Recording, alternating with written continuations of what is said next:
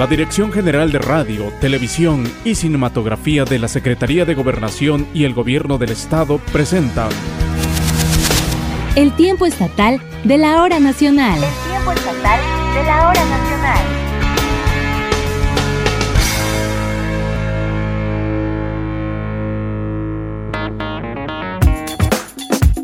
¿Qué tal? Muy buenas noches. Bienvenidos al tiempo estatal de la hora nacional. Les saluda con mucho gusto en esta ocasión Dagmar Velázquez Reyes. Y como todas y todos saben, debido a la contingencia sanitaria por el COVID-19, seguimos transmitiendo este programa en la sana distancia, a través de la vía telefónica, pero con mucho agrado para usted. Esta noche me da mucho gusto compartir los micrófonos con don Marcelino Hernández, locutor de la estación Radio Fórmula Oaxaca. Qué gusto que nos acompañes esta noche, Marcelino. Hola, Dagmar qué gusto, qué gusto escucharte, qué gusto estar contigo, qué gusto estar con nuestros amigos de este tiempo estatal de la hora nacional nuevamente. Muchísimas gracias por la invitación y aquí estamos como siempre con mucho, con mucho agrado. Bien, pues esta noche iremos hasta la región del Istmo de Tehuantepec para conocer el trabajo artesanal que se realiza en San Blas Atempa, a través de un artesano que busca hacer referencia en la elaboración de piezas textiles.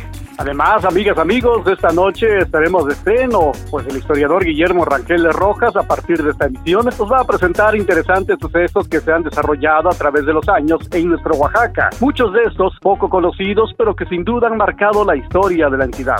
Además, Marcelino, ¿cómo te caería en esta noche una taza de chocolate bien caliente? ¡Oh, riquísimo! Bueno, pues tendremos información sobre el cacao y, por supuesto, la elaboración de esta bebida tan tradicional en Oaxaca. En la entrevista, esta noche vamos a charlar con nuestros amigos de Casa de la Ciudad, un organismo no gubernamental cuyo interés son los temas urbanos de movilidad, el agua, la basura, entre muchos otros, y que en este 2022 cumplieron 18 años de fomentar una cultura de sostenibilidad. Así que les invitamos para que se queden con nosotros en estos próximos minutos, aquí en el tiempo estatal de la hora nacional.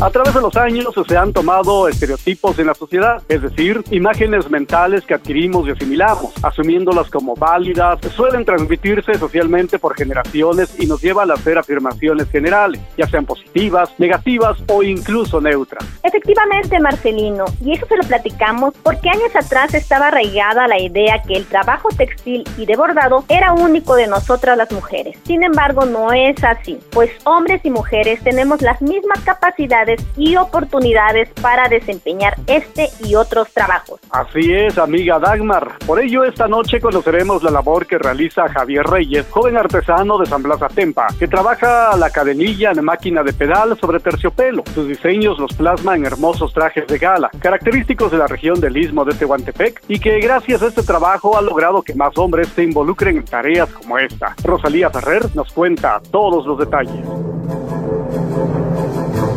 Javier Reyes es un joven artesano textil de San Blas Atempa que trabaja la cadenilla en máquina de pedal. Sus diseños los plasma en hermosos trajes característicos de la región del Istmo de Tehuantepec. Nos platica sobre esta labor que realiza y que le ha permitido lograr una mención honorífica en trajes típicos en el concurso estatal de las artesanías, así como la invitación a una exposición realizada en Los Pinos en la Ciudad de México, entre otras más.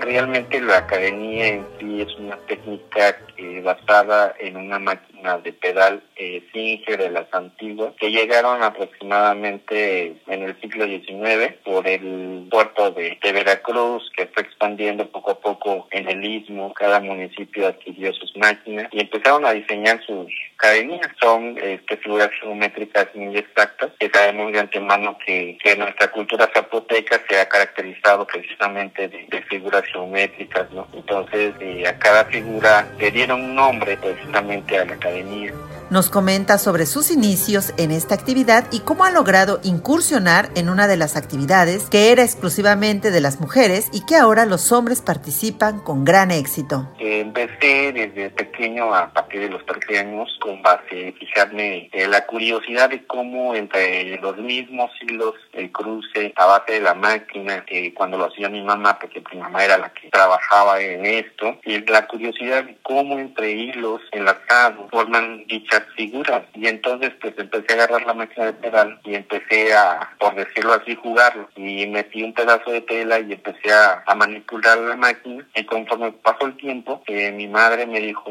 pues si, te animas, te enseño. No, pues sí, sí me animo. Y entonces me mostró de cómo el corte del primer lienzo del huipil, forrarlo, trazarlo, porque tenemos que trazarlo en la parte de, al revés, al reverso de la, de la prenda. Y de ahí trazarlo en la máquina. Y ya conforme los me va enseñando toda o cada una de las figuras que, ella, que ella aprendió precisamente. Y de ahí aprendí sin dejarlo y asistir a la escuela. Terminé la universidad, soy licenciado en Administración de Empresa profesión. Yo opté por trabajar el arte de la academia y difundirlo a través de los medios, ya sea de las redes sociales, que ha sido la mayor parte de mi trabajo para poder difundir mi trabajo, precisamente por lo que, por lo que yo opté en mi trabajo. Y en la actualidad precisamente ya lo han tomado tanto hombres como mujeres debido a la comercialización. Y en, con respecto a que los hombres también lo trabajan es porque yo digo que porque se abrió la, la libertad de género en cuanto al trabajo. En lo particular yo vi esta técnica este arte como mi trabajo y hacer de ella un arte incomparable. Este arte textil lo plasma en una serie de prendas que caracteriza a las oaxaqueñas y oaxaqueños de esta región. Eh, Javier Reyes elabora lo que es la indumentaria peruana, todo lo que es la indumentaria peruana. Vamos desde el huipil, el puro lienzo del huipil, el traje completo, sobre el rastro de novia o bien sobre terciopelo que muy pocas personas lo elaboran por lo complicado que trabajar sobre el terciopelo. También elaboramos lo que son las sabonas, los refajos que va debajo de los trajes e incluso los solanes de, de y almidonados precisamente. También manejamos resplandores o ripil grande, todo. Y prácticamente también estamos manejando lo que son algunas prendas como playeras con cadenilla directamente trabajado sobre la prenda.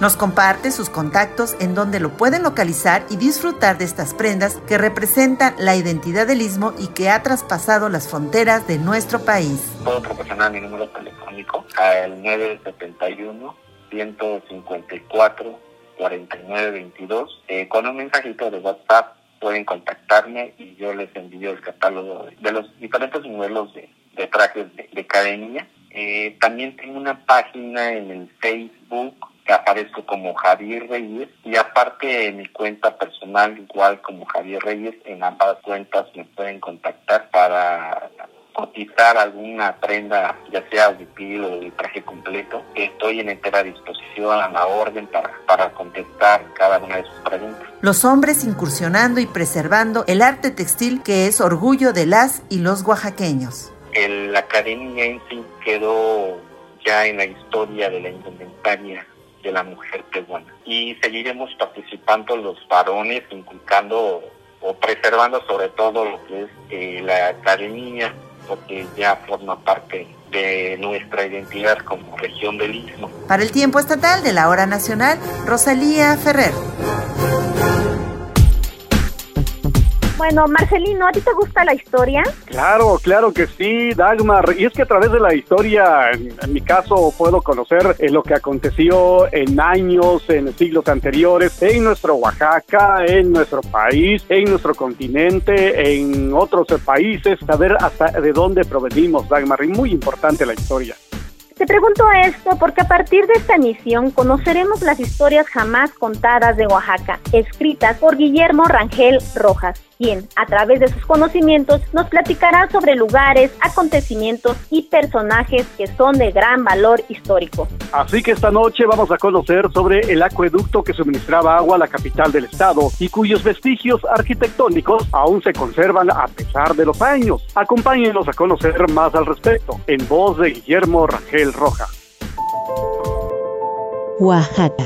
La historia jamás contada.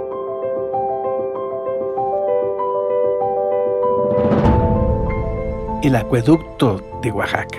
De toda la antigua red hidráulica, las fuentes que subsisten se encuentran prácticamente secas y los ductos han quedado sepultados por el pavimento. En cuanto a los aljibes, Existen los del Jardín Etnobotánico, que fue la huerta del convento Santo Domingo de Guzmán. Respecto al acueducto, todavía es posible apreciar con claridad algunos de sus tramos sobre la avenida que sube a San Felipe, a partir de la antigua hacienda de Aguilera, en tanto que la famosa cascada de Xochimilco permanece en pie. Desde el punto inicial del acueducto, su trayecto total cubre aproximadamente 6 kilómetros, iniciando en las faldas del Cerro de San Felipe y terminando en el Carmen Alto. Del Cerro de San Felipe, el acueducto descendía frente a la iglesia de este pueblo prácticamente de norte a sur y en línea recta, hasta un están. Después llega la arquería monumental, de la que resalta sus robustas columnas y la conocemos como la Cascada de Xochimilco. Una segunda arquería está metros adelante. Después lo encontramos en su último recorrido con un tercer tramo de 35 arcos. Concluía su trayecto en la caja de agua del Templo del Carmen Alto, donde se puede leer la frase se acabó esta obra el 6 de marzo del año de 1751. Por eso estimamos que la duración de los trabajos fue de 29 años. La caja de agua antes mencionada quizá era la más importante, ya que si bien marcaba el punto final del acueducto, fue también el de partida de nueve ramales que distribuían el agua de la siguiente manera. Tres canales se dirigían al oriente, uno de ellos conectaba directamente con el convento Santo Domingo y el segundo rodeaba dicho convento para depositar el agua en un aljibe a unos metros del edificio. El tercero, llegando a la calle de Macedonio Alcalá, bueno, estamos usando los nombres actuales de las calles, depositaba el agua en la esquina del Jardín de la Bastida, de la iglesia de Sangre de Cristo, el aljibe del cual se desprendían dos subramales, uno con rumbo a la catedral y otro con destino a la iglesia de San Francisco de Asís.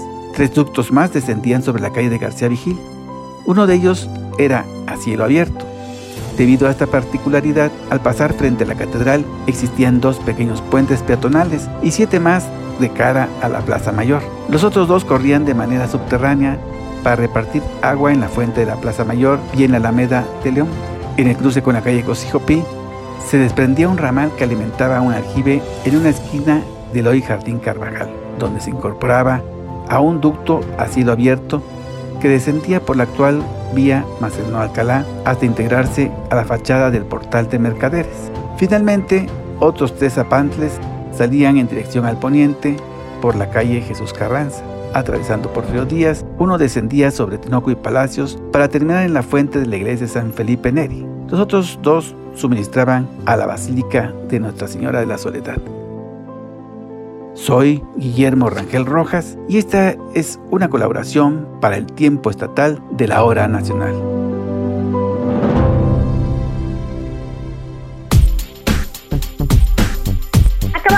Escuchar la participación del historiador Guillermo Rangel Rojas, con interesantes datos que nos ofreció acerca del acueducto de Oaxaca de Juárez. Por supuesto, la invitación para que no se pierda sus posteriores narraciones. Y vaya, vaya que esas narraciones, esas historias son muy, muy interesantes. Si usted, amiga, amigo, quiere conocer más acerca del trabajo de recopilación histórica que él realiza, puede seguirlo a través de su página en Facebook, Oaxaca, la historia jamás contada. El tiempo estatal de la hora nacional. La charla en el tiempo estatal. Amigas y amigos, ya se lo adelantábamos esta noche, saludamos con mucho gusto en esta sana distancia a Sandra Fernández Cruz. Ella es la responsable del área de comunicación de la Casa de la Ciudad, un espacio abierto al público en general, donde podemos encontrar información sobre el origen, el desarrollo y la conservación de la ciudad de Oaxaca, y que en este mes cumplieron 18 años de existencia. Bienvenida Sandra a este espacio. ¿Qué tal Marcelino? Mucho gusto y un gusto de estar esta noche con ustedes. ¿Qué tal? Muy buenas noches Sandra, qué gusto que nos acompañes y por supuesto, antes que nos comentes acerca de si tienen previsto actividades con motivo de estos 18 años de Casa de la Ciudad, nos gustaría que nos compartieras precisamente cómo es que surge la idea de crear este espacio. Bueno, pues la Casa de la Ciudad surge el 17 de enero de 2004, surge mediante un convenio entre el municipio de Oaxaca de Juárez y la Fundación Alfredo Jartelú Oaxaca, que en ese entonces pues apenas estaba, estaba naciendo, ¿no? Y en donde eh, pues el municipio aporta el edificio histórico en el cual estamos ahorita albergados y la fundación pues la operación del mismo. Eh, la idea de que surgiera este espacio es que ambas partes estaban convencidas de la necesidad de un centro dedicado al estudio y al análisis de la ciudad. La ciudad de Oaxaca, bueno, tiene muchos temas que, que merecen ser analizados y como tal pues la Casa de la Ciudad surge como un espacio abierto al público en donde se puede encontrar información acerca del origen, el desarrollo y la conservación pues de la ciudad de Oaxaca y sirve como un foro constante para el análisis del desarrollo urbano actual y pues lo que se busca es analizar pues también el impacto de todos estos proyectos y de todos estos temas en las dinámicas de los habitantes de las ciudades en general, pero pues enfocados precisamente en la en la ciudad de Oaxaca, Entonces es por eso que surge la idea de crear este espacio, de crear este centro para analizar todos estos temas de carácter urbano, de conservación del patrimonio arquitectónico de la ciudad, etcétera. Interesante, muy interesante esta historia de la Casa de la Ciudad. Nos gustaría mucho también eh, conocer un poco más acerca del rescate de este edificio. Supongo también ha sido interesante eh, el poder sacarlo adelante, el poder traerlo a la actualidad. Así es, les puedo dar un esbozo muy general de, lo que fue la historia o de lo que es la historia de este edificio. La primera mención de una construcción en esta esquina, que pues es la que es Porfirio Díaz con Morelos, data de 1707. Se trata, tal cual se encuentra en el archivo de notarías de Oaxaca, de una casona de bajos y tiendas, ubicada enfrente, más bien en la esquina enfrente de la ermita de Nuestra Señora del Carmen y Lágrimas de San Pedro, es decir, la iglesia del Carmen Bajo, ¿no? Como la conocemos. El actual edificio, que ahorita que bueno, que ya alberga la Casa de la Ciudad y la Biblioteca Andrés Enestrosa, porque en la planta baja se encuentra la Biblioteca Andrés Enestrosa, fue construida como parte del conjunto religioso de la Congregación del Oratorio, que es del grupo de presbíteros seculares unidos a la causa evangelizadora de San Felipe Neri. Eso fue entre 1660 y 1680. El templo, de hecho, pues se conserva hasta la fecha, ¿no? Este, que está en la esquina entre Independencia y Tinoco y Palacios, y sus anexos están delimitados por las calles Porfirio Díaz y Morelos, entonces formaba parte de este conjunto religioso. Y sí, bueno, como mencionabas, ¿no? El, edificio tuvo diferentes usos. Al iniciar el siglo XX, pues albergó la Escuela Normal para Profesores, en los años 20 albergó un hotel, el Hotel Segarra, y posteriormente al periódico El Fogonazo y a la papelería Quetzalcoatl. Ya en junio de 1989 el Ayuntamiento de Oaxaca compró esta casa y la destinó para uso de oficinas municipales. Y bueno, ya posteriormente pues se hizo este convenio con la fundación para que el edificio fuera restaurado y actualmente alberga pues a estas dos instituciones que les mencionaba, ¿no? A la Casa de la Ciudad y a la Biblioteca Andrés Enestrosa. Interesante, Sandra, toda la información, todo el contexto histórico que se encierran en estas paredes de este edificio que actualmente se está enfocado al estudio de la sostenibilidad en la ciudad. Pero nos puedes comentar un poco sobre los inicios de la Casa de la Ciudad en enero del 2004 y cuáles eran esos proyectos que empezaban a encaminar en ese entonces? Claro, bueno, el, en el 2004, como había mencionado, en realidad la Casa de la Ciudad ha mantenido su vocación pues a lo largo de estos 18 años. Inició pues con estos programas que buscan, bueno, de entrada tener este enfoque de sostenibilidad en la ciudad. Por ejemplo, el tema de la bici ha sido una constante en la Casa de la Ciudad. Es uno de los programas que surgió desde inicios de, de, de la Casa de la Ciudad y que se mantiene hasta la fecha, ¿no? A través de seminarios, encuentros y diferentes proyectos que buscan incentivar el uso de la bicicleta como un modo de transporte, además de analizar temas de transporte público en general en la ciudad de Oaxaca, también diseño de espacios urbanos, proyectos urbanos, eh, análisis y diagnóstico de proyectos en la zona metropolitana de Oaxaca y eh, todos estos temas pues se han continuado a lo largo de los años. A inicios de la Casa de la Ciudad tenía un poco más este enfoque de cuidado del patrimonio arquitectónico que se mantiene por supuesto hasta la fecha a través del taller de restauración de la Fundación Alfredo Hart que forma parte también de la Casa de la Ciudad. Entonces pues se busca valorar este patrimonio arquitectónico. Se inició la Casa de la Ciudad con investigaciones en torno a, por ejemplo, no por mencionar una sola cosa, eh, las fuentes que se encuentran en la ciudad, los edificios históricos, eh, la historia de algunos edificios concretos que son icónicos en la ciudad. Y bueno, ha evolucionado, por supuesto, hemos añadido más temas y enfocándolo más pues a la realidad actual de la ciudad, que actualmente, de hecho, ya no nos enfocamos únicamente en lo que es bueno, propiamente el municipio de Oaxaca de Juárez, sino lo que se denomina la zona metropolitana de Oaxaca, es decir, la capital junto con todos estos municipios conurbados que conforman pues la mancha urbana, ¿no? Que, que, que es mucho más amplio, más allá de simplemente la, la capital como tal. Entonces es así como surge y así es como ha ido evolucionando. Muy interesante, Sandra. Hablar de la Casa de la Ciudad o escuchar la Casa de la Ciudad nos puede remontar a, un edificio en donde podemos conocer la historia de la ciudad de Oaxaca, a un museo, pero llama mucho la atención estos proyectos que han implementado como los enfocados a movilidad, sustentabilidad, entre algunos otros. Sandra, platícanos al respecto, por favor. Bueno, eh, actualmente contamos con nueve programas que dividen como todos estos temas para darle pues un orden, ¿no? También y poder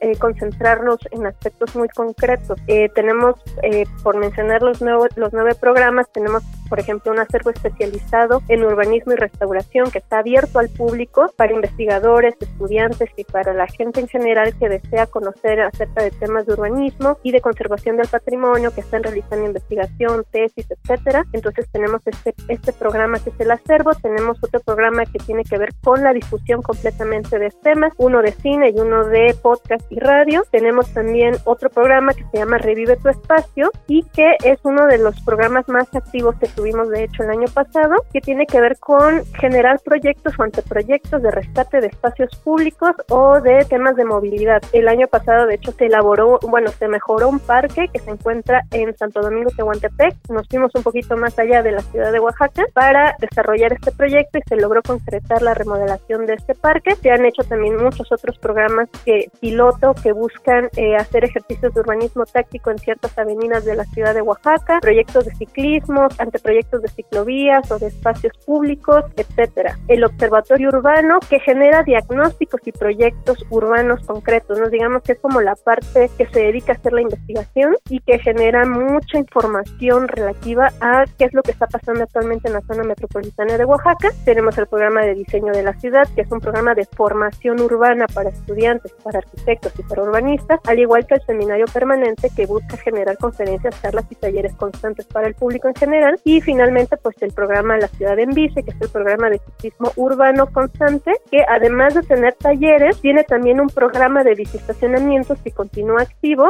y que ha permitido que en la ciudad de Oaxaca se puedan instalar distintos biciestacionamientos y estaciones de servicio para bicis. Entonces, a grandes rasgos, pues estos son los programas con los que contamos. Y sabemos que el 17 de enero pasado cumplieron 18 años. ¿Tienen algunas actividades programadas al respecto, ya sea vía electrónica o presencial? Con motivo de este aniversario y mencionando un poco el tema del observatorio urbano, tenemos en curso actualmente una exposición que se llama Radiografía Urbana de la Zona Metropolitana de Oaxaca. Esta exposición, que consta de varias láminas, muestra una investigación realizada por el Observatorio Urbano de la Casa de la Ciudad sobre el diagnóstico en temas ambientales, demográficos, económicos, de espacio público y de movilidad en nuestra metrópoli oaxaqueña. Eh, busca evidenciar los grandes retos que conlleva un crecimiento metropolitano descontrolado y lo que buscamos es ofrecer al visitante pues esta posibilidad de analizarla para proponer desde sus posibilidades y desde su punto de vista como ciudadano como habitante soluciones a nivel puede ser micro o macro, ¿no?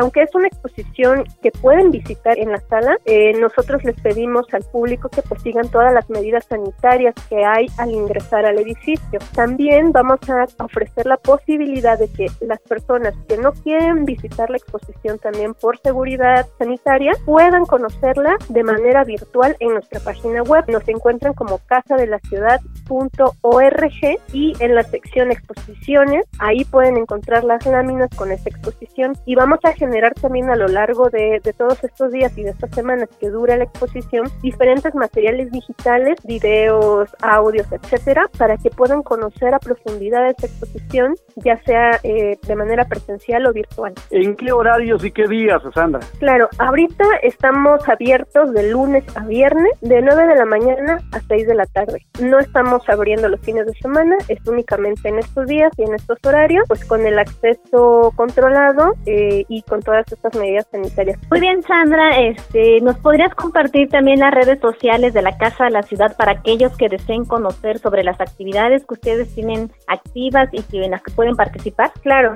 Eh, nosotros tenemos Instagram, tenemos Twitter y tenemos Facebook. Nos encuentran como Casa de la Ciudad, así tal cual, arroba Casa de la Ciudad. Ahí nos pueden mandar mensajes, nos pueden escribir un tweet, un, mensaje, una foto, lo que gusten, para plantear sus dudas y preguntas, cualquier información que deseen conocer, nos pueden escribir a través de estos medios. También tenemos disponible nuestra dirección de correo electrónico, nos encuentran como casa de la ciudad arroba mx o se pueden comunicar a nuestro teléfono 951 51 696 47 extensión 101. Sandra es la responsable del área de comunicación de la Casa de la Ciudad, quien nos ha compartido sobre estos primeros 18 años de operación de este espacio cultural. Muchas gracias, Sandra. Muchas gracias, Marcelino y Dagmar, por invitarme esta noche y muchos saludos al público que pues, nos escuchó esta noche. Nosotros continuamos aquí con más en el tiempo estatal de la hora nacional.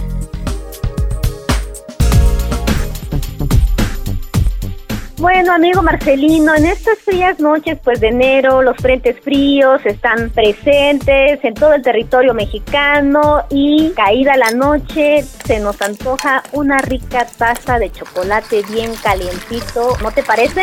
¿A quién no, Dagmar? Por supuesto, imagínate una tacita de chocolate así espumosa, calientita, con este frío que hace, va, nos va a caer bastante, bastante bien, acompañada de un pancito. Mmm, Marcelino, ya me Pero bueno, además, este chocolate elaborado con los mejores granos de cacao que se producen aquí en Oaxaca es por supuesto un extra, del cual afortunadamente gozamos. ¿Qué tal? Estoy nuevamente turisteando y hoy te voy a invitar un chocolatito para que te deleites con esta bebida que disfrutan oaxaqueños y visitantes y que ha hecho junto con diversos platillos y bebidas que nuestro estado se distinga por su turismo gastronómico. El principal ingrediente del chocolate es el cacao, una semilla que pertenece a la familia de las malváceas. Su árbol alcanza entre 6 y 10 metros de altura y crece en zonas selváticas. El cacao fue muy valorado en tiempos prehispánicos como moneda de intercambio y por supuesto para la preparación del chocolate. Es una bebida de reyes y de reinas. Ya hasta puedo sentir su aroma. Dicen las narraciones de Bernal Díaz del Castillo que al emperador Moctezuma se le servía esta deliciosa bebida en jícaras de oro. El chocolate era solo para disfrute de los sacerdotes y los nobles quienes lo tomaban agrio o amargo. Pasaron los años y se mezcló con miel y a la llegada de los españoles se le agregó azúcar. Qué dicha que hoy lo podemos disfrutar todas y todos. Esta rica bebida fue adoptada por las cortes españolas y en los monasterios hispanos la modificaron para elaborar un chocolate dulce, perfumado y caliente. Después de muchos años, se propagó al resto del continente y los europeos en sus viajes difundieron el cultivo del cacao por todos los trópicos del mundo. Para obtener el chocolate, el cacao se prepara para ser molido hasta formar una pasta. El sabor dependerá de la cantidad de azúcar que se use o de que se le agregue canela, nuez, almendra, entre otros ingredientes. Hay un tipo de molienda para cada gusto, por eso existe una gran variedad de sabores.